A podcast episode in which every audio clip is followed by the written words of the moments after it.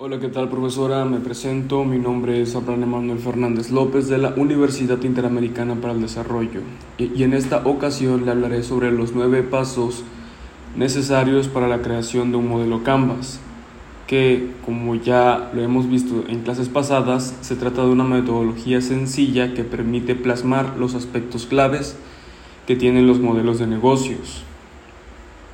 Ahora bien, ¿cuáles son los pasos? Se dividen en nueve pasos para la aplicación del modelo Canvas.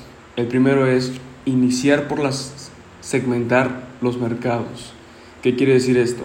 Que para impulsar la idea de negocio es necesario que se conozca el nicho del mercado y las oportunidades que se tienen, por lo que se debe orientar el proyecto a solucionar una necesidad que no ha sido atendida y que puede ser explotada. Paso número 2. Generar una propuesta de valor. Se trata de realizar una propuesta innovadora que capte la atención de futuros clientes y que tenga fuerza comercial. Debe, ser una estrategia que haga diferenciar a la empresa de la competencia y que el cliente esté dispuesto a pagar. Paso número 3. Definir canales de distribución y comunicación. Aquí se debe ser gráfico en el lienzo de los canales para distribuir y comunicar el producto al ofrecer la propuesta de valor. También se debe definir las estrategias publicitarias que fortalecerán la idea y hasta combinar diferentes canales para aprovechar los puntos fuertes de cada uno. Paso número 4 es establecer relaciones con los clientes.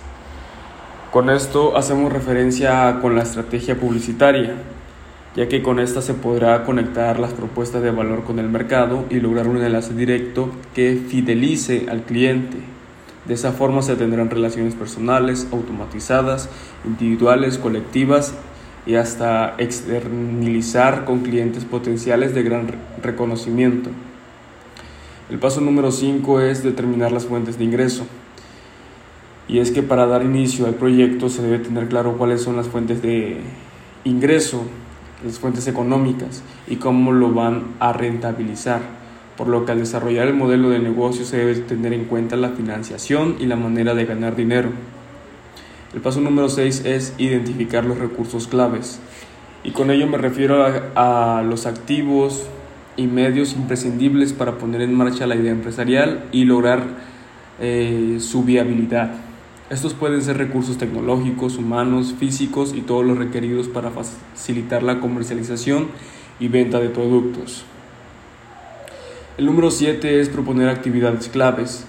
Y es que las actividades claves son las acciones más importantes que potenciarán la propuesta comercial, en las que debe identificar cuáles son las de valor para la, para la idea de negocios se consideran como actividades principales para desarrollar tu proyecto desde la etapa de producción hasta las estrategias de marketing.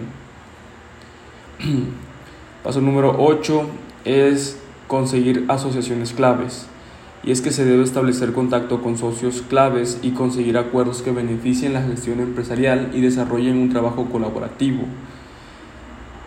De esta forma, se creará un ecosistema con más emprendedores y socios estratégicos e industriales para trabajar en alianza. Y el último paso es el desarrollo de la estructura de costos, el cual es la forma de delimitar los costos que requieren las empresas para realizar sus operaciones e impulsar su valor. Estas pueden ser fijos, variables, a escalas y alcance para aumentar el volumen producido y reducir gastos empresariales. Bien, estos son los nuevos pasos para poder llevar a cabo un modelo de negocios Canvas.